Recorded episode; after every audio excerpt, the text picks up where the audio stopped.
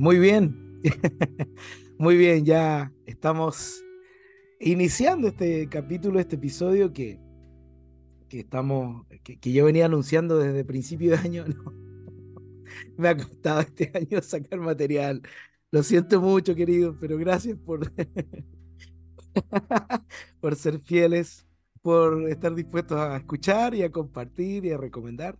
Tal es así que, a pesar de que no no he, hecho mucho material, ya eh, superamos las mil reproducciones y eso me tiene tan contento, me tiene súper motivado.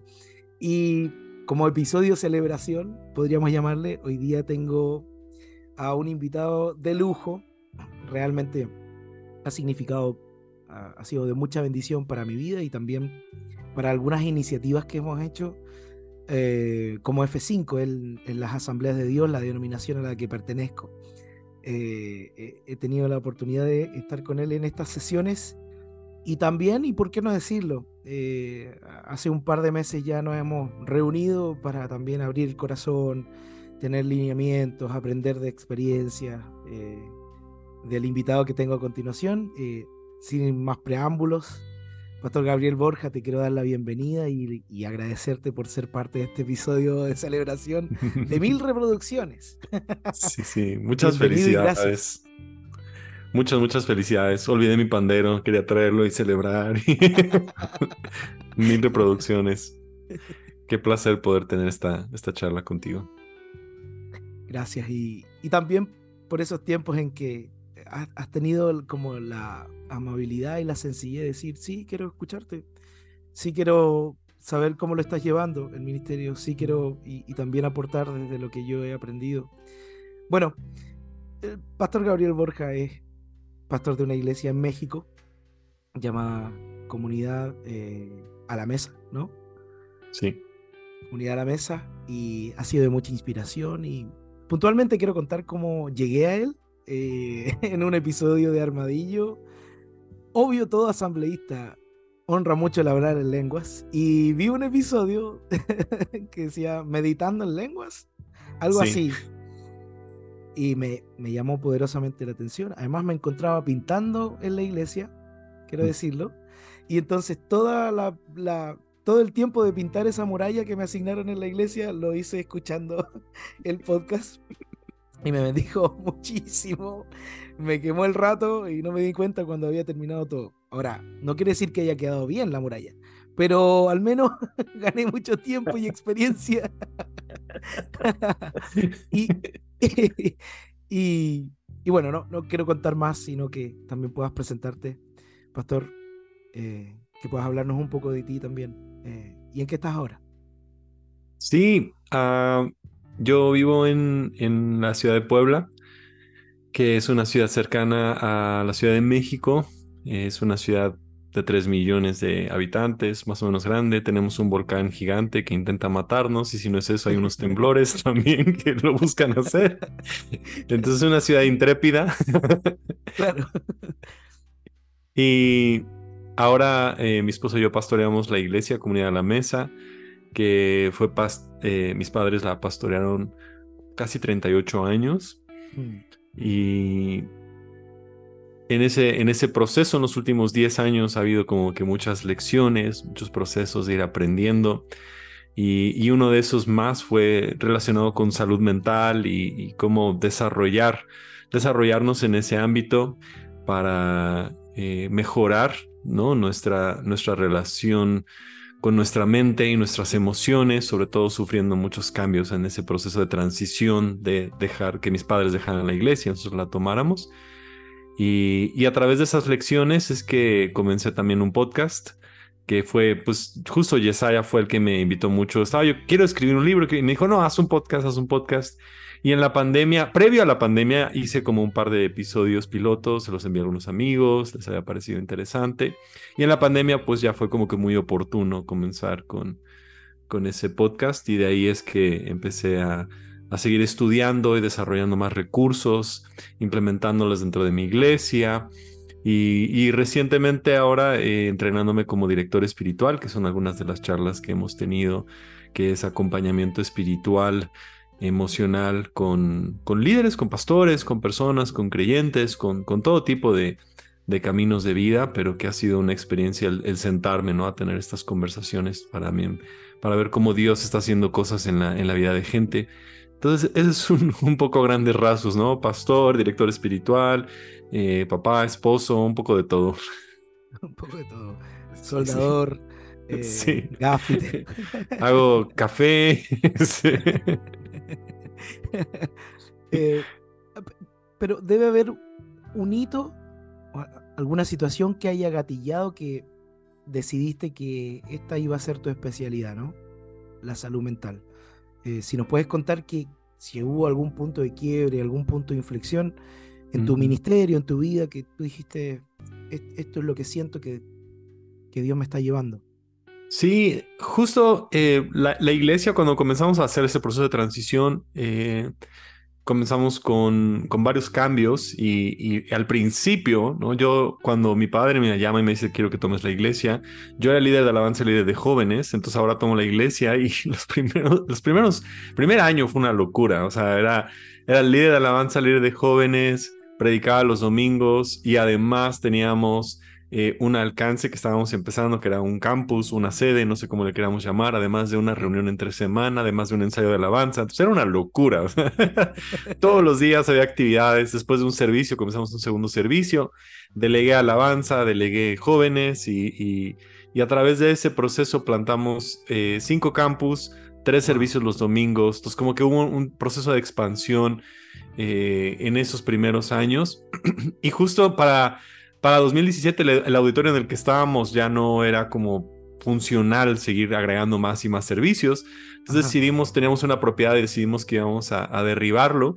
Y en el proceso de derribarlo nos mudamos ahora a un teatro.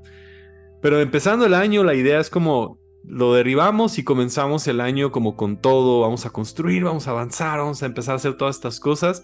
Y el año comenzó como si hubiera sido el mundo al revés. o sea, ah. Eh, al líder de alabanza, lo arrestaron en Estados Unidos con un, eh, un problema con una visa que no tenía, eh, ¿no? un pasaporte chileno. Entonces...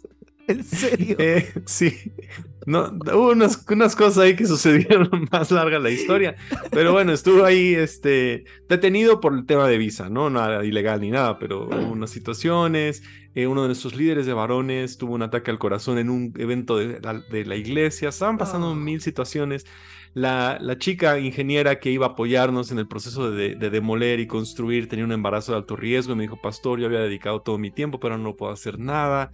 O sea, pasaron tantas, tantas, tantas cosas y yo empecé a enfrentar y encontrarme con episodios de ansiedad, ataques de pánico, eh, muchísimas cosas que estaban sucediendo. Dos de estos campus que habíamos plantado se dividieron, se llevaron a la gente. Eh, entonces, en un lapso de, tres meses, había, yo hice una lista de 25 cosas que estaban sucediendo en ese momento y todas eran muy complicadas. O sea, tuve, mi mejor amigo ya me dijo, eres un idiota por haber destruido la iglesia, ¿cómo te atreves? Destruiste el legado de tus papás. Así literal, son las palabras que me dijo. Cometiste un error, no puede suceder, ahora dónde vamos a ir.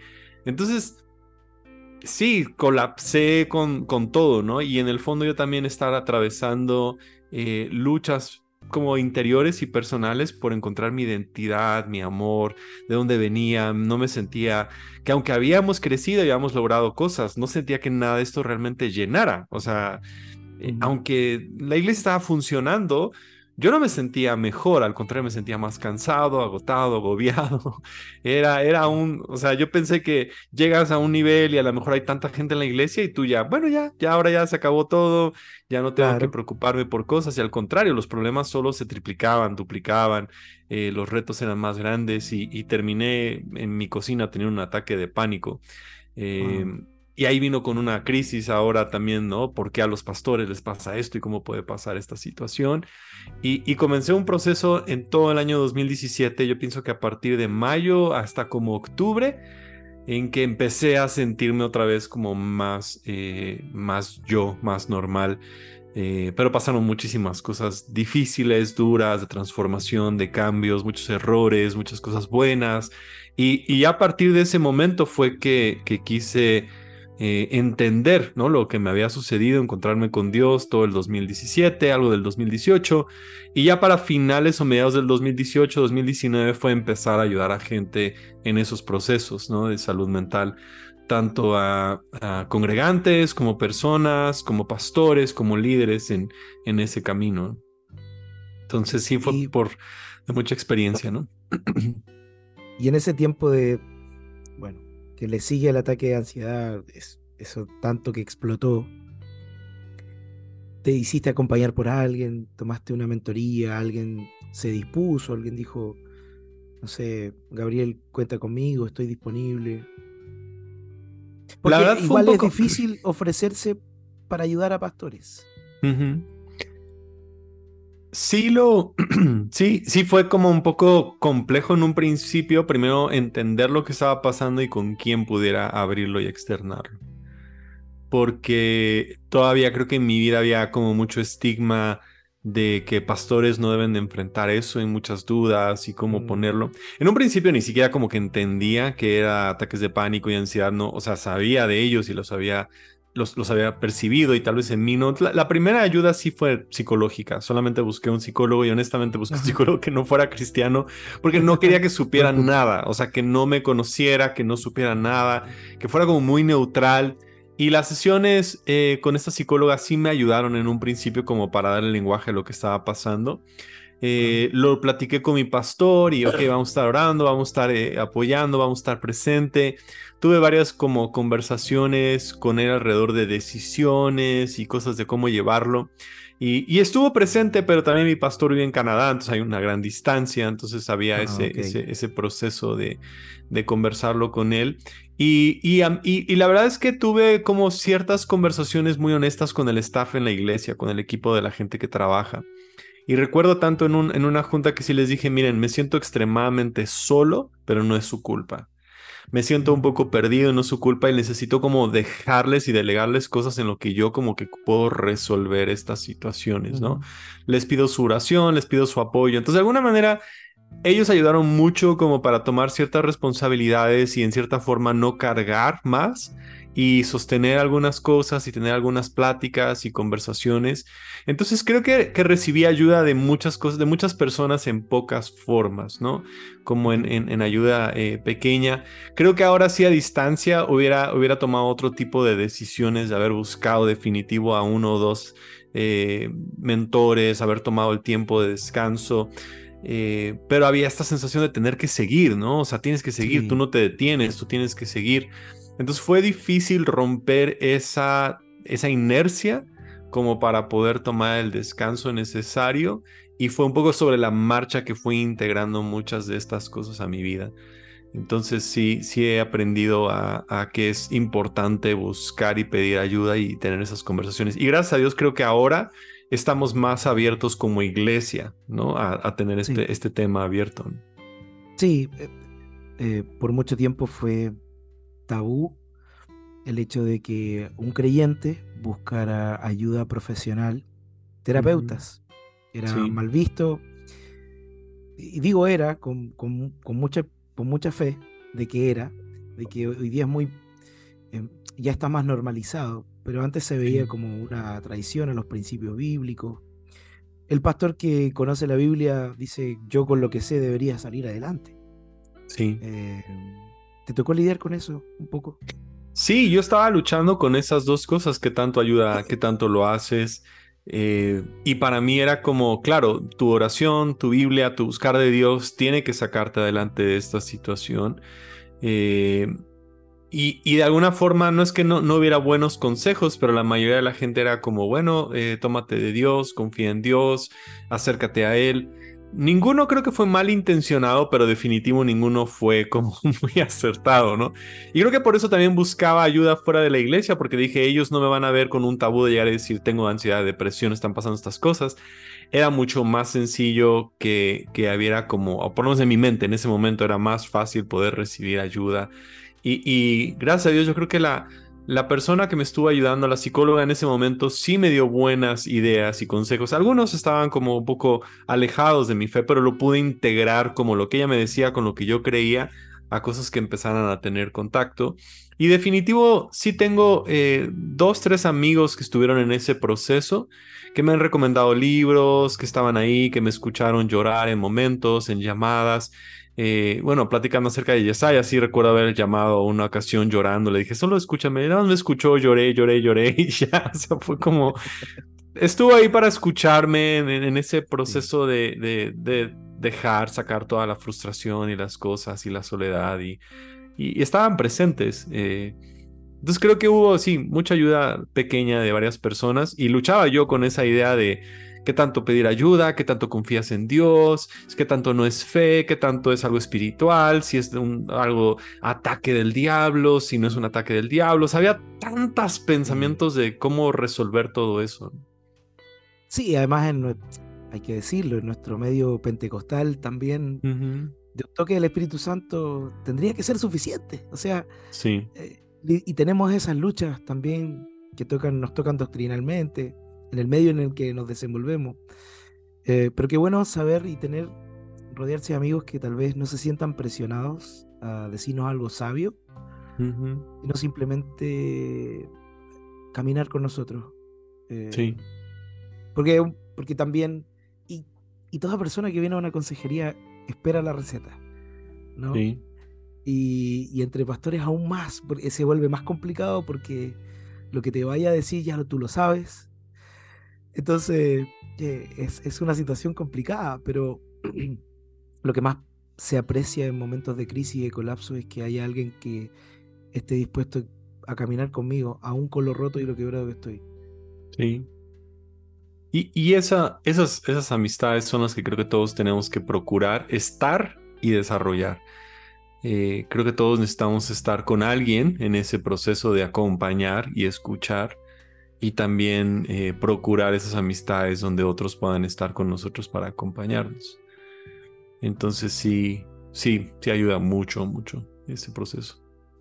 Y bueno, ahora ya pasados los años, ya teniendo no solo información eh, idónea, sino también experiencia, estudio, o sea, experimentar cosas Incluso, y quiero contarles a quienes no, no han escuchado el, el podcast de, del pastor Gabriel, se llama Humano sin H. Humano sin H. Y incluso has descubierto oraciones, formas de orar. Y yo, yo descubrí que mi forma de orar es, es a rato muy ansiosa. sí. como, como si del otro lado eh, hay un Dios ansioso, igual que yo. Y, muchas veces tengo que disciplinarme en mi oración a recordar que el que está del otro lado es príncipe de paz y no tengo que disparar todo lo que siento. Puedo meditarlo, puedo acompañarlo de un texto, puedo orarlo, puedo simplemente eh, expresarlo de un modo inquietud en su presencia. Eh, ¿Cómo ha sido eso de descubrir cómo orar incluso en medio de la bulla de este sistema, de los tiempos que vivimos? Definitivo en ese proceso, lo primero que comenzaba a colapsar era la lectura en la palabra y la oración, porque no me podía como concentrar suficiente como para poder leer bien. Eh, y al mismo tiempo, la, oración, igual como mencionabas, era, era más bien ansiosa, ¿no? Como que venía y quítame y pon y haz y lleva y Entonces, justo, sí, y, entonces mucho de eso se convirtió solamente en, en oración de empezar con, con, la respiración. Fue lo primero que comencé a aprender, a, respirar y ver a Dios de esa forma eh, presente. La oración centrante, que es uno de estos estas prácticas de poner una sola palabra de lo que necesitas de Dios y sobre todo guiada, o sea, una oración guiada me ayudó bastante el, empezar a repetir el Padre Nuestro me ayudaba, no de una manera religiosa, sino como una guía, Padre Nuestro estás en los cielos, y lo pensaba, lo meditaba y le entregaba, entonces empezó a convertir y también otra oración, que es la oración de, se llama de la coraza, ¿no? Cristo en mí, Cristo arriba de mí, Cristo debajo de mí. Entonces comencé a tener estas oraciones como básicas, que podía yo repetir, que pudiera tener la meditación en la palabra, repetir algunos versículos que tenía yo presente. Y, también esta, esta práctica de orar en lenguas, entonces en lo que yo iba como construyendo, al final terminaba yo orando en lenguas y eso otra vez traía como que paz y descanso. Y era lo ideal porque no tenía que tener palabras, no tenía como que utilizar tanto mi mente, solo dejaba como que mi espíritu estuviera ahí y lo hacía caminando. O sea, me ayudó mucho, mucho salir y caminar porque eh, estar quieto era como casi imposible, entonces el caminar le daba también algo a mi cuerpo como para ir soltando la ansiedad. Entonces todos los domingos en la tarde, que eran los momentos más difíciles, la verdad, después del día, del domingo, la predicación, todo eso en la tarde, tenía yo mi rutina por ahí de las 4 o 5 de la tarde, yo salía a caminar y cerca de mi casa hay un lugar donde hacen jugos frescos, entonces caminaba, yo llegaba y compraba un jugo eh, de mango o alguna otra cosa y, iba yo regresando a casa. Entonces el, trayecto era de oración, comprar, tomar, regresar. Esa era mi, mi rutina de domingo en la tarde. Y era un momento muy como se convirtió en esa, en esa rutina muy especial. Ponía yo un poco de música, algunos audífonos y, y, eso fue como esa rutina constante. Y no era solo ya después los domingos, después lo integraba en otros días cuando empezaba a sentir como ansiedad o alguna situación. Eh, esa se convirtió en la rutina que me, me empezó como a estabilizar y como a recuperar un poquito la, no, no la, tanto la confianza en Dios, la confianza en que esta fe que, que hablamos podía tener respuestas ante eso, porque tengo que, llega un momento en que decía, ¿esto realmente conecta con esta situación? O ya llegué como a un caso, una situación en la cual se sentía mucha oscuridad, ¿no? Este, y, y fue más disfrutar el proceso porque recuerdo que tanto había tanto en mí una necesidad de que hubiera un momento definitivo de ya se acabó y ya no va a pasar nada, ¿no? Eh, y, fue abrazar que Dios sí hace milagros y obra en momentos específicos, pero también está muy interesado en formar procesos que a veces lleven meses o años en poder formar nuestra fe. Entonces como que Sí, yo, yo buscaba como que ya hoy se acabó y ya mañana se rompió y ya se acabó, ya, ya no va a seguir y, y, era no, o sea, otro día más y otro día más y lentamente y lentamente hasta que sentí, ok, hoy ya soy otra vez como, como una nueva persona y, y eso fue algo que Dios habló a mi vida, que yo sentía tanto la ansiedad como un caos y la depresión como un vacío y me vino tanto las palabras de Génesis que del caos y del vacío en el principio Dios hizo una nueva creación. Y eso fue lo que más me dio fe, que Dios estaba haciendo una nueva creación y que iba a ser un proceso y que no iba a ser de un solo día, sino iban a ser una temporada de, que esa creación nueva se formara dentro de mí. Mm. Qué bueno lo que dices porque es como renunciar a la expectativa de los cambios instantáneos. Eh, muy occidental también, todo rápido. Los avances tecnológicos no nos hacen, no hay ningún avance tecnológico que nos digan, miren, con este nuevo producto usted espera una hora más de lo que espera actualmente. No, no existe eso. Todo, todo es para cortar tiempos. Claro. Eh, no existe la contemplación, no existe la reflexión. Y qué bueno decirle, decirle a nuestra alma, alma, esto va a ser un viaje. Vamos a caminar y en el camino vamos a experimentar la bondad de Dios. Sí. Eh, no necesariamente con un cambio radical que sí Dios lo puede hacer, pero como, como dices, y me, encanta eso que dices, que, que, Dios también, más que en el cambio instantáneo, Dios está interesado en formar algo, en algo durable, algo permanente en nuestra vida, algo que no se vote con cualquier cosa, o algo resistente. Sí. Em, genial. Y, y, me vengo a la siguiente pregunta. Eh, Sí, sí. Ya, ya que viviste ese tiempo, ahora el estar a cargo de pastores, eh, estar trabajando con pastores, bueno, crece tu empatía también, crece un montón tu nivel de comprensión hacia las vivencias de los pastores. ¿Cómo, ha sido el reto sí. de pastorear pastores? Fíjate que algo, algo curioso que sí puedo observar ahora ya, ya, ya se ha convertido algo tan como conectado conmigo, pero me siento tan, tan, tan empático y tan conectado con la fe y la expresión de fe de cada líder y cada persona y cada creyente. Admito que antes había una cierta arrogancia, como que mi expresión de fe es la más auténtica y la mayor y la excelente, la única, infalible y perfecta y que había, no sé, ahora lo veo tan infantil e inmaduro y ahora tengo una admiración por cada persona en cada expresión de fe y cada iglesia y cada líder y cada pastor y cada persona puedo ver y admirar mucho su trayecto de fe. Y esto no, o sea, me, abrí tanto a ver desde, no sé, lo que sea, pentecostales, bautistas, este, metodistas, anglicanos, luteranos, a todo mundo me puedo sentar y poder como ver y decir, ¿qué está haciendo Dios en tu vida? Entonces estoy tan, tan abierto y tan convencido que el Espíritu está haciendo tantas cosas en cada persona y ahora cuando estoy con líderes o pastores, es cómo estás tú experimentando a Dios y qué es lo que Dios está haciendo en ti. Y aún con personas que piensan totalmente diferente a mí, quiero ver a Dios obrando en eso. Y eso, eso es lo que creo que más me ha, me ha cambiado y se ha convertido ya como parte de, de mi experiencia, ¿no? De, poder estar abierto. Yo había construido muchos muros en contra de denominaciones tan mal, esto está bien, esto es todo así, esto es más santo y esto no es así. Esto, o sea, hay tantas cosas que la gente dice, ¿no? Y, es que la iglesia tiene que ser esto y si no son así, si se visten de esta forma y si el Espíritu Santo y si son acá y si la Biblia es así y si la traducción no sé qué. Y ahora he visto a Dios en tantas dimensiones de decir, Dios, o sea, déjame derribar estos muros para aceptar que tú te mueves en todas las cosas y yo estoy tan, tan agradecido por ver a Dios en, en tantos contextos, con tantos líderes, con tantos pastores. Entonces, definitivamente cuando un pastor me dice, o un líder, o cualquier persona me habla acerca de su camino de fe, eh, me, me causa muchísima felicidad y gozo poder ver a Dios a través de esas expresiones que son tan diferentes. Y creo que esa apertura me permite escuchar y ver a Dios en tantas dimensiones que tal vez antes no lo había visto. Desde alguien que pueda ser judío mesiánico sentado con un este presbiteriano, ¿no? O sea, pueden ser como a veces espacios como opuestos.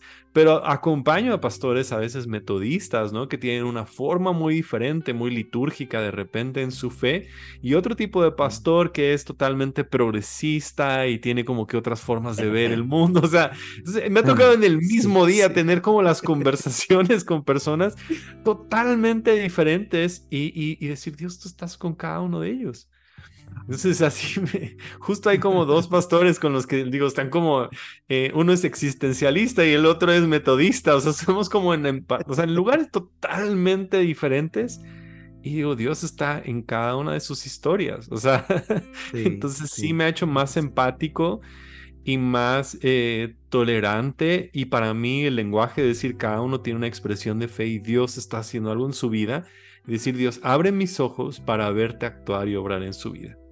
Mm. sin intentar cambiarlos, pero sí estar en los procesos que Dios está haciendo en ellos. No, genial, genial. Eh, ¿Y cuáles serían los principales desafíos con que lidia? O sea, cada pastor lidia con, con un montón de cosas, pero ¿cuál mm. crees tú que son como los elementos más como comunes a nivel de salud mental en el pastorado o liderazgo? Sí.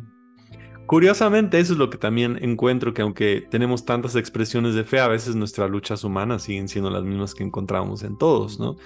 Eh, y creo que para mí fue lo mismo que descubro, que primero atamos mucho nuestra identidad y nuestra afirmación y nuestras necesidades a lo que hacemos en el ministerio.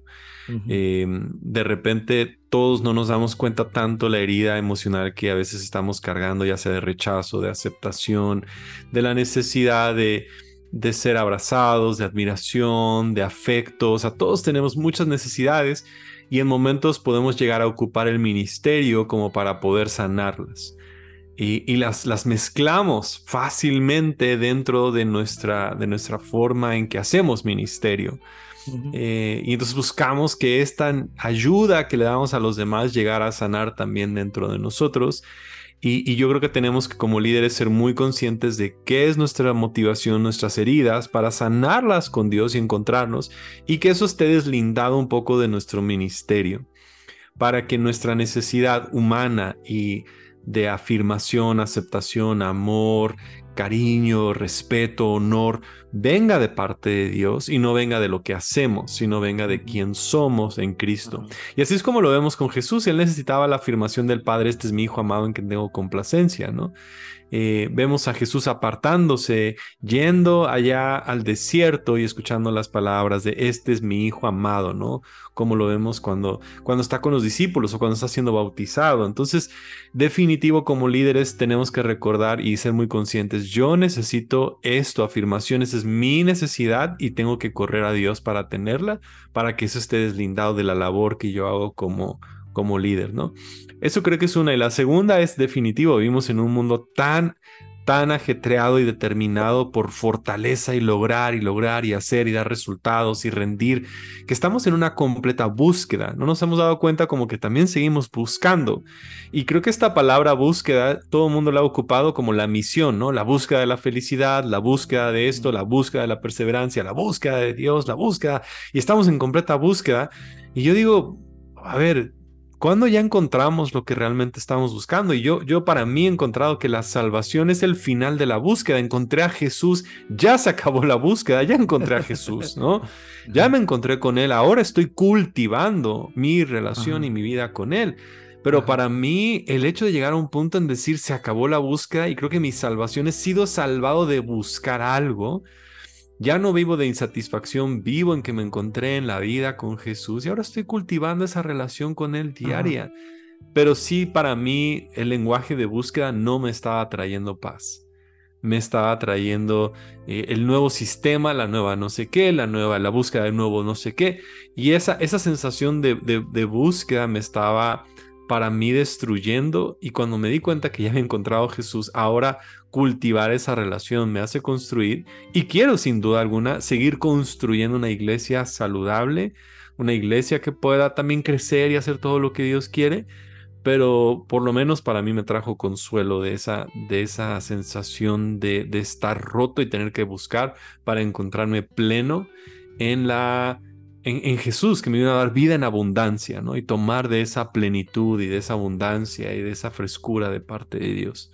Entonces, esas dos cosas creo que han sido las principales, por lo menos en mi vida. E, es esa palabra de paz que predicamos, muchas veces no la, no la reclamamos para nosotros mismos y, vivimos como, podemos, corremos el riesgo de vivir como en una ambivalencia entre que esto es para la iglesia, pero no es para mí. Eh, y, y, sí, y, yo le añadiría una presión que para tal vez nuestra generación, la presión de las redes sociales, eh, en el sentido de ver a otros pastores y caer en el error de la, de la comparación. La comparación. Eh, yo partí este mismo año y mira cómo está él y mira cómo estoy yo. y también en las redes sociales nos distorsionan en cuanto a las expectativas que debería tener un pastor. 100%, 100%. Pero, pero las expectativas que un pastor tiene de la iglesia, pero también, y, también las redes sociales ah, influyen en lo que la iglesia, en las expectativas de la iglesia sobre el pastor. Sí. A través de la existencia de, hablábamos con unos amigos que los cambios de forma en las iglesias partieron con la existencia de YouTube, eh, en donde pudimos tener otros ejemplos eh, y referencias de otros cultos en línea. Bueno, y en pandemia esto ya se masificó, ya explotó. Entonces hay un nivel de descontento entre el pastor y su iglesia mm. y de la iglesia a su pastor porque no predica así, tal o cual. Eh, otro elemento añadido a nuestra generación. Eh, ¿cómo, cómo, y, a propósito de lo mismo, ¿cómo, describirías una, una, relación saludable entre, el, entre un pastor y su iglesia? O, podríamos decirlo, qué expectativas razonables debería tener una iglesia sobre su pastor. Sí, que, que eso definitivo es un, es un peso bien grande, ¿no? El hecho de, de que como líder amas a tu iglesia y quieres dar lo mejor y amamos servir a Dios y queremos estar presentes, queremos ser buenos pastores para ellos, queremos eh, enseñar bien, aconsejar bien, orar por ellos, estar en sus momentos. Eh, o sea, ese es donde yo siento el peso, ¿no? Que todos sentimos de querer dar lo mejor que tenemos, de, de acompañar a la gente en sus momentos más difíciles, de casarlos, de estar en sus funerales. O sea, todas estas cosas están ahí como dándonos vuelta también en la cabeza, ¿no? Y lentamente creo que la dinámica empieza a cambiar en que en el deseo de querer servirles a todos se cruza esa línea de querer agradarles. Ah. Eh, entonces creo que ahí es la expectativa como del pastor hacia, hacia lo que él mismo está haciendo, es siempre mantener el deseo de servir a todos, pero solamente agradar a Dios en, la mayor forma que tenemos y vivirles deslindados desde la afirmación de, la gente, sino hacia Dios, ¿no? Creo que esa es la primera expectativa. Eh, y también aprender a, tener esas conversaciones con la gente referente a buenos límites, ¿no? definitivo va a haber muchas, muchas expectativas que la gente va a poner sobre nosotros, pero a mí algo que me ayudó es que como líder tengo que entender que mucha gente rota va a poner sus expectativas sobre mí y que no es que yo tengo que aprender a distanciar como esa expectativa que tienen y decir, claro, es lo que están esperando de mí, pero están esperando de Dios porque la gente va a proyectar su dolor sobre mí. Hay, un, hay un pastor que se llama Pitts Casero y hablaba mucho que un líder saludable es el que es consciente de cuando la gente impone y proyecta necesidades sobre uno, que no es nuestra necesidad suplir, pero que hablan de su herida y cuando los podemos ver heridos, lentamente los pivoteamos y los apuntamos hacia Dios en amor. Entonces mucho de nuestro rol es como recibir esas expectativas, pero lentamente como pastor guiarlos hacia Él. Entonces, un ejemplo clásico, este es como el más sencillo, ¿no? Es una persona llega el domingo, es una, una hermana grande, ha estado mucho tiempo y llega y me dice, Pastor, es que nadie me saluda nunca en la iglesia. Yo vengo y he estado aquí tanto tiempo y nadie me saluda. Yo estoy hablando con ella, ¿no? Le digo, pero aquí estamos conversando tú y yo. Sí, pero nadie me quiso saludar y no sé qué. Y le dije, qué impresionante es a veces cómo en ocasiones nos sentimos tan alejados de la gente que necesitamos tanto el amor de los demás y nos olvida tanto el amor de Dios. Y cómo su amor nos cubre y nos abraza y nos llena y nos consuela cuando nos sentimos solos. Y le dije, sabes, yo he visto tantas veces que el amor de Dios me acompaña y cuando veo a todos los demás y me siento solo porque nadie me entiende y nadie me comprende, su amor siempre me acuerda que está conmigo. Ella se quedó viéndome Sí, cierto. Y ya, como que Se, desactivó, se desactivó el, diálogo interior, ¿no? O sea, e, entonces a veces nosotros estamos intentando luchar tanto con esa idea cuando creo que podemos amablemente apuntarlos hacia quién es Dios y lo que Él hace, y sin la necesidad de sentirme mal y cómo está, nada más como que Dios, qué, qué, bueno es Dios con nosotros, y entonces en la medida que creo que podemos ir cambiando esas expectativas, ¿no? De, de cómo está ahí, que nos acompañe. Ahora ese es un ejemplo tal vez sencillo. De igual forma tengo otros más, ¿no? De, es que eh, necesitas estar en mi boda y tal. Y digo, es que ese día no puedo, estoy en otro viaje, estoy en otra situación. Pero pastor, es que yo he estado tanto tiempo acá y no sé qué. Y, en esos momentos es como, hay tantas cosas que Dios pone en momentos en que Dios puede sorprendernos de cómo nos quiere mostrar su gracia, ¿no? Y sé que lo más importante para ti es la presencia de Dios y el hecho de que podamos estar y como iglesia cultivar y hacer. Entonces, lentamente ir como ajustando las expectativas. La esencia es, es como yo sé que si tú estás, me voy a sentir aprobado en los 15 años de mi hija o en mi boda y en estas actividades.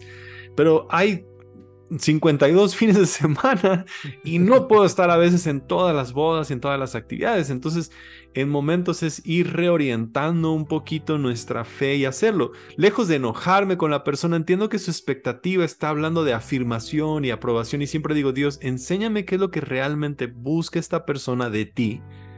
Porque la quiere recibir de mí, pero ni siquiera yo puedo ser la fuente. Mm. Entonces es como quitarme un poquito de en medio y querer poner a Dios y reorientar a la persona hacia la fuente, hacia Dios lentamente, ¿no? Como que apuntarlo un poquito hacia eso. No digo que siempre funciona así perfecto o fácil en una conversación, pero lentamente sí tenemos que ser como más conscientes de cómo reorientamos a la gente hacia Dios. Mm. Y en mi interior tengo muy claro que el pastor es Jesús. O sea, constantemente regreso a Jesús es el pastor, Él es el pastor, Él es el que lleva a la iglesia, Él es el que tiene los, las respuestas, Él es al quien estoy orientando, Él es el que guía, Él es el que toma las decisiones, Él es el que provee, Él es el que está a cargo. Entonces, como que siempre le estoy echando la culpa, hey, esta es tu iglesia, ¿no? no se te olvide las cuentas de tu iglesia. Exacto sí reoriento un poco las cosas de esa manera, lo hago ahorita un poco cómico, pero la realidad es que sí lo hago, o sea, en momentos es como Dios, tenemos esto y nos toca pagar la renta, ¿qué onda? ¿Qué vamos a hacer? ¿no? Porque es su iglesia y él es el pastor y él es el que se encarga y él es el que debe de llevar esa carga y él es el que nos ha puesto y realmente si él es el pastor es el que lleva la responsabilidad. Entonces, eh, conversaba con alguien y justo un pastor me decía, es que yo siempre me vi con que yo iba a ser, dice, mi sueño era ser el número dos en una iglesia, pero ahora soy el pastor principal. Y le dije, bueno, yo veía que tú sigues siendo el número dos y el pastor principal es Jesús. Y a lo mejor si estás ah. trabajando para él. Y él me dijo, eso me trae mucho descanso. soy el número dos. Exacto, no eres el número uno, eres el número dos. Yo soy el número dos. Todos somos el número dos. El, el, el no sé, el, el, que está a cargo, el que está a la cabeza es Jesús. Velo a él como el pastor principal de la iglesia como el que guía y tú como su asistente número uno, ¿no? El que le prepara, el que le guía, el que le sirve, el que, que, se tiene que encargar. Échale las cargas a él, échale las responsabilidades a él, descarga sobre él las frustraciones y ponlo a él como el pastor principal. Entonces a mí me ha ayudado mucho eso interiormente para quitar las expectativas de decir, ok, llega este fin de semana, ¿dónde quieres que esté? ¿Quieres que haga la boda? ¿Quieres que vaya a esto? ¿Quieres que vaya a ese evento? ¿Quieres que haga? ¿Dónde quieres que esté? Entonces, mm. le, como que busco que también sea como el, guía en esas decisiones. Sí, sí, genial, me encanta. Eh, sí, eh, uno tiende a, como a tener toda la responsabilidad, como, como, como creyéndonos el cuento de que somos suficientes. Pero Cristo es suficiente, no, no hay nadie más. No hay nadie más y, llevar a la gente a Cristo, porque además hemos sido llamados a ser discípulos para Cristo. Totalmente. Y, a veces, claro, queremos tomar toda la responsabilidad y bueno, lo hemos conversado en otras instancias. Sí. Cómo es tan fácil tomar toda la responsabilidad pensando que así por fin Dios se agradará de nosotros. No lo decimos, pero gestionamos nuestros líos como si así fuese. Y, me encanta porque también Moisés le dijo lo mismo a Dios. O sea, mm. es tu pueblo. O sea, sí. Además, en una situación. Eh, Éxodo 33, creo. Eh, Moisés al medio, al medio del pueblo y al medio de, Dios. Y Dios le dice: No, hasta aquí nomás. Y... Pero venía de matar a no sé cuántos que, que adoraron al becerro. O yo, yo, veo a Moisés ahí solo, como, como diciendo: Yo no me metí en este lío. Claro. Yo obedecí lo que me dijiste y caminé. No me deje acá, o sea, y le dice, y me, gusta como lo dice una versión que Moisés le dice, tú dices que somos amigos, o sea, y me dejas así, el hombre más manso de la tierra, eh, le recordó a Dios, eh, este es tu pueblo. Eh, creo que, creo que deberíamos internalizar eso. Señor, este es tu iglesia y hacemos lo que mejor podemos pero tú eres la que la edifica y tú eres la que la levanta. Soltar un poco eso. Incluso eh, en el mismo proceso, como la, la, bendición sacerdotal de esta de números, es como tú diles esto porque este es mi corazón, pero quiero que lo escuchen y que tus palabras sean mis palabras. Como este, este rol también de ser interlocutores, de recordarle a la gente quién es Dios en medio de sus cosas. Es cuando podemos crear esa distancia de que la gente viene con demandas y quejas, como en el caso del pueblo de Israel, y murmuraban y gritaban. Oh. No tomárselo personal, es como eso es un poco, o sea, cualquier persona en autoridad va a ser criticada porque está en autoridad. Esto es como algo que tenemos que entender como líderes. Tú estás como líder, te van a tocar las críticas. Tú vas a estar como pastor, la gente va a proyectar sobre ti. Van a verte como papá, van a verte como hombre enojado, van a ver, van a, ver muchos roles que tuvieron en su propia infancia, en su propia vida. Entonces, verlos con ese como cariño, eh, como ovejas sin pastor, verlos con esa situación y tenerles compasión y decir, claro, esta es su propia lucha interior, yo tengo un rol para ellos y solamente ser la voz de Dios a sus vidas con mucha compasión y, bendecirlos. O sea, en el momento que podemos traerles esa bendición, el favor está sobre ti, recuérdate que Él sonríe sobre ti, recuérdate que Él te da paz, recuérdate que Él te da tu gozo, recuérdate que Él está para proveerte. Entonces, sí, sí tenemos que, que a veces cuando vengan esas expectativas y críticas y murmuraciones y cosas, que seamos capaces de, poder escucharlos. Hoy, hoy vi algo en Facebook que, que ponía una persona y luché tanto con no escribir algo, pero decía, eh, no te sientes a ver los pies de una persona que le ha pateado la espalda a tu pastor. Y yo decía, ¿qué cosas creamos? Es como, yo, yo como, ah, entonces no le lavo los pies ya más a ellos. Pero es que creamos todas estas cosas de voltear a decir, claro, gente va a criticar ah. Al pastor porque están lastimadas y van a criticar al pastor que sea. al que mm. tengan, al que esté enfrente, no te lo tomes tan personal como yo entiendo que duele la murmuración y las críticas y las cosas, pero en esencia es su, su clamor de una transformación interior y tenemos que como pastores decir, claro, esa es la, la condición humana, eso es lo que la gente hace, la gente traiciona, la gente grita, la gente llora, la gente reclama, la gente hace todas estas cosas, todo lo hacemos nosotros también y lo hacemos con otros.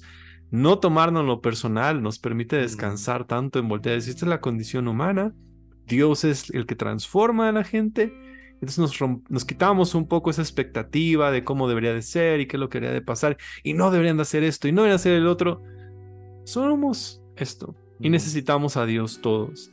Entonces eso me ha ayudado a mí como a quitar esa presión de esto no debería de ser así, a volver a decir, ya, esto es un poco como es el pueblo. He visto muchas publicaciones en Facebook de como disclaimer de pastores. Eh, el problema no es tu pastor, el problema eres tú. Sí. como defensa corporativa, sí. Eh, como una publicación, bromeamos con unos amigos de, Pastor Herido, que sí. típica publicación que el pastor echa mano cuando se le fue a alguien muy importante. Entonces publica eso en Facebook me ha tocado leer mucho de eso, pero tampoco sin caer en esa defensa corporativa. Eh, pero, pero aprender a soltar y a descansar en, el Señor. Eh, creo, que, creo que es un desafío.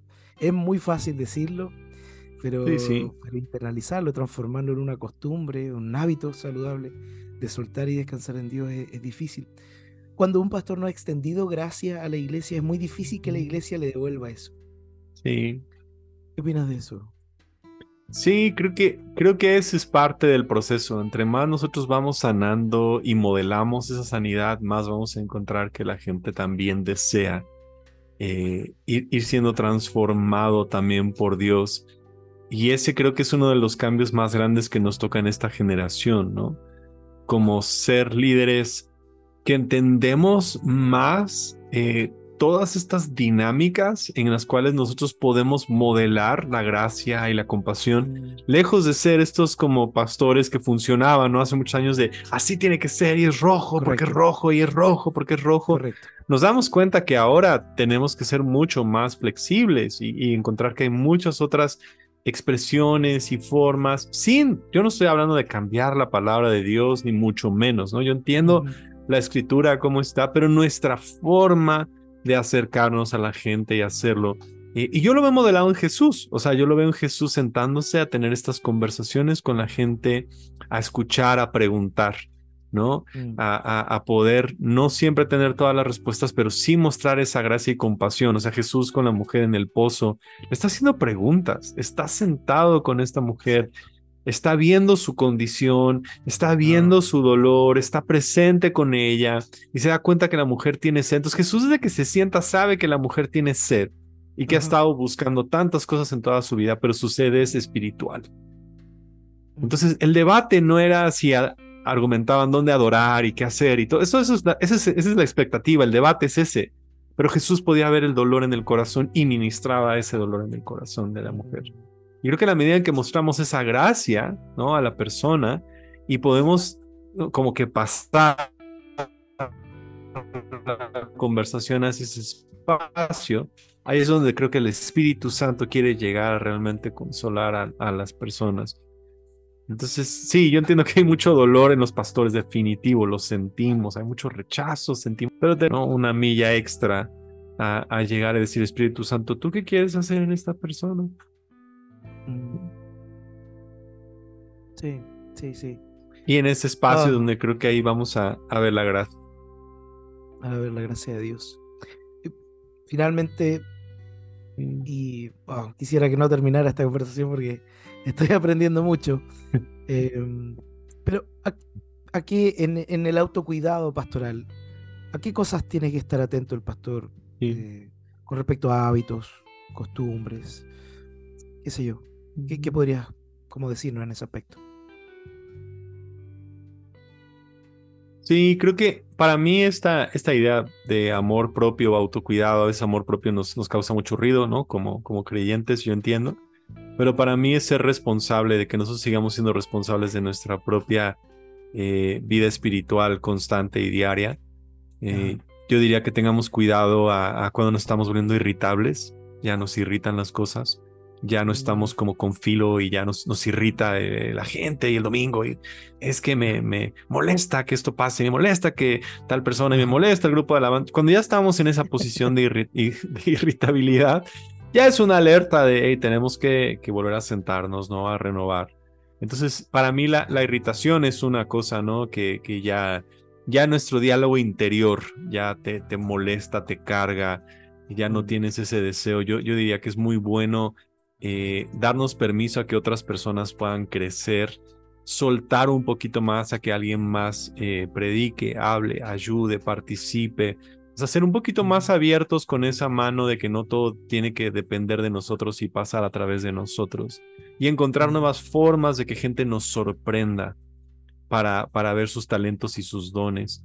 Eh, de repente es muy fácil caer en que yo ya entiendo a mi congregación, yo ya sé que nace y encasillamos muy fácil a la congregación. Yo te diría, vive con manos abiertas de que esas cosas pasen, de que Dios te sorprenda a que alguien más, que no, nadie puede predicar y nadie puede hacer esto. Cuando está ese diálogo interior ya negativo de nadie sabe predicar y nadie sabe orar y nadie puede hacerlo y nadie lo puede, yo digo, ya, ya encasillaste a la gente y ya Dios ya no va a poder sorprenderte. Entonces, para mí esas son algunas alertas de, de, autocuidado, de no estar irritable, de no encasillar tanto a tu iglesia, de todos son así, ya sé cómo son, sino abrir un poquito el panorama, que gente te pueda sorprender con ideas y con cosas y que hay algo, hay algo todavía nuevo que está, estás empujando, ¿no? Porque creo que, que cuando hay algo nuevo que ya no queremos hacer y ya nos hemos puesto en una posición, seguramente estamos empezando ya a autoprotegernos, lejos de autocuidarnos. Y la autoprotección es cuando ya no queremos sacarle filo a algo nuevo en nuestra propia vida. Entonces yo te diría, abre un círculo, no un grupo pequeño, perdón, eso es como le llamamos a nosotros los grupos pequeños, círculos. Sí, sí, sí. Eh, un grupo pequeño, eh, otra conversación con tu vecino, algún discipulado, o sea, mantente con algo nuevo que te incomode en cositas diarias. Eh, porque siento que a veces las cositas diarias de la rutina son las primeras que sacrificamos cuando ya no queremos. Como un, un discipulado de alguien, ¿no? De no sé orar. Oh, enseñarle a alguien a orar. Sí, empieza con eso. Eh, tal vez hacer bautizos, ¿no? Ya no quiero bautizar, que alguien más lo haga. Haz unos bautizos, o sea, reconecta con las partes básicas, ¿no? De, de, ah. dirigir, de tal vez antes hacer la alabanza, haz un poquito la alabanza, no sé, diferentes cositas que a veces empezamos como a olvidar de, de las cosas básicas de la fe cristiana, agarra otra vez o toma nuevamente esas cosas básicas de, de, la vida cristiana y cuídate en la necesidad de, ser responsable en tu vida espiritual. O sea, eso no, no, no hay ninguna cosa que pueda eh, tomar ese lugar. Así tenemos que continuar nosotros procurando esa, esa vida espiritual. No. ¿Qué, qué, le pudieras decir a, a pastores que tal vez van a tomar un tiempo para escuchar este podcast? Porque el título va a sugerir eh, que también toca a los pastores, buscando algo como y tal vez llegando al burnout o como quemarse. Em, ¿qué, ¿Qué aconsejas? Yo sé, yo sé lo difícil que es tener todas estas demandas, deseos, sueños, conflictos, a veces incluso con familia, con casas, la lucha económica y, la realidad es que como pastores luchamos muchas batallas, las personales, las de nuestra familia, las de nuestros hijos, las del trabajo, las de otras personas, las de la iglesia, o sea, tenemos tantos frentes abiertos y yo sé lo difícil que son todas esas cosas, pero en la medida en la cual tú sepas que la condición de tu alma depende más que esas batallas vamos a ver la victoria a través de cuidar nuestro interior, nuestro espíritu, nuestra alma, nuestras emociones, nuestros pensamientos. En la medida que le pongamos atención a eso, de ahí va a partir todo. Yo sé que lo decimos, de nuestro corazón emana y parte nuestra vida, parte todo lo que hacemos, pero sin duda tenemos que ser muy cuidadosos de eso y, y renunciar a la mentira que un poquito más va a funcionar. Sabes, el principio Pareto es de 80-20. El 80% honestamente es suficiente para llevarlo. Deja a Dios que haga el otro, el otro, la otra parte. Eh, no se trata del 100%, se trata de hacer todo lo que podemos y entregarle a Dios. Hacer el 80% y entregale a Dios. Haz todo lo que puedas y entregale a Dios para que entonces encuentres ese descanso constante. Sé que es una presión, sé que parece que todos los demás lo tienen resuelto y te puedo decir, todos estamos en el mismo barco, todos estamos con las mismas inseguridades, todos estamos en las mismas cosas, todos estamos enfrentando los mismos dolores, no te compares con nadie, créeme, todos estamos, no importa cuánta gente esté en su iglesia, no importa cuántas cosas hayan funcionado, todos estamos enfrentando los mismos retos, ¿no? Y, y te admiro, te abrazo, te entiendo cómo está ahí, entonces déjate simplemente que el Espíritu te pueda guiar. Amén. Amén y amén. Gracias, Pastor Gabriel, por este tiempo que dispones. ¿Qué hora es en México en estos momentos? 8.25. Acá son las 11.25. wow, aquí. Gracias. Un poco de lluvia intensa, pero aquí estamos. ¿Sí? ¿En serio? Sí, oh, sí, Genial, genial. No, acá estamos transicionando a primavera. Eh, así que estamos en eso. Pero gracias por tu tiempo, gracias por disponerte, gracias por tener esa sencillez esa accesibilidad que nada que ver, yo estoy en Chile, al último del mundo. Más encima la FIFA nos discrimina como locos. No sea, no estamos mal en tantos frentes. no, eh, gracias. Y, te tomas el tiempo para hablarme, así que quiero agradecerte. Gracias, pastor. Gracias, Pablo, por lo que haces y, admiro tanto de ti. Eres eh, esta persona que puede conectar eh, con una, tienes una sensibilidad a, querer como conectar a pastores con, con la palabra, con otros, con conocimiento, con verlos. Y sé que también en tu corazón están muchos otros pastores y líderes que ellos puedan ser animados y fortalecidos. Y admiro mucho ese, ese corazón que tienes por emprender, por amar, por hacerlo bien. Eh, por, poder, por poder hacerlo y estar ahí presente con la gente y que, y que has tomado el reto de, de, permanecer en lo más importante y al mismo tiempo querer cambiar lo que urge cambiar. Y eso es una tarea bien complicada, ¿no? De mantener ciertos fundamentos, pero al mismo tiempo querer transformar y cambiar y renovar. Y has tomado las dos cosas en las dos manos y eso lo, admiro mucho de ti. Muchas gracias. Gracias, Pastor. me honra. Y, y sí, sí, estamos en ese, en esa, en esa tarea. Pero gracias porque estás disponible para poder escucharme, eh, para poder ser parte de este podcast, en este episodio. Estoy seguro que este episodio va a ser de mucha bendición para mucha gente. Y bueno, si tuviera las llaves del país, te las entrego, pastor. Gracias. Ay, Dios mío. Ah, hay una, una iglesia que invitó a un conferencista internacional y le, dijo, y tenía un lienzo, decía, Chile te recibe como a padre. Ay, Dios mío. Pero bueno, yo, yo extendería ese lienzo por ti, pastor. Gracias. Y, estaré orando que Chile llegue al próximo mundial y le toque jugar en México. Y ahora son siete. sí. Ahora son siete cupos. ¿Cómo no vamos a entrar? ¿Cómo? Seis y medio. ¿Cómo no vamos a entrar? Te pido la oración, pastor.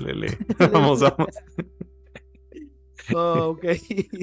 Bueno, amigos, gracias por escuchar, gracias por este tiempo, gracias por extrañar el podcast, por hacérmelo saber y escribirme cuando viene el, siguiente episodio. Quiero, está en mi corazón, eh, alcanzar una regularidad, pero bueno, lo tengo como meta. Eh, vamos a ver si, si lo podemos ir logrando semana a semana o, bisemanal.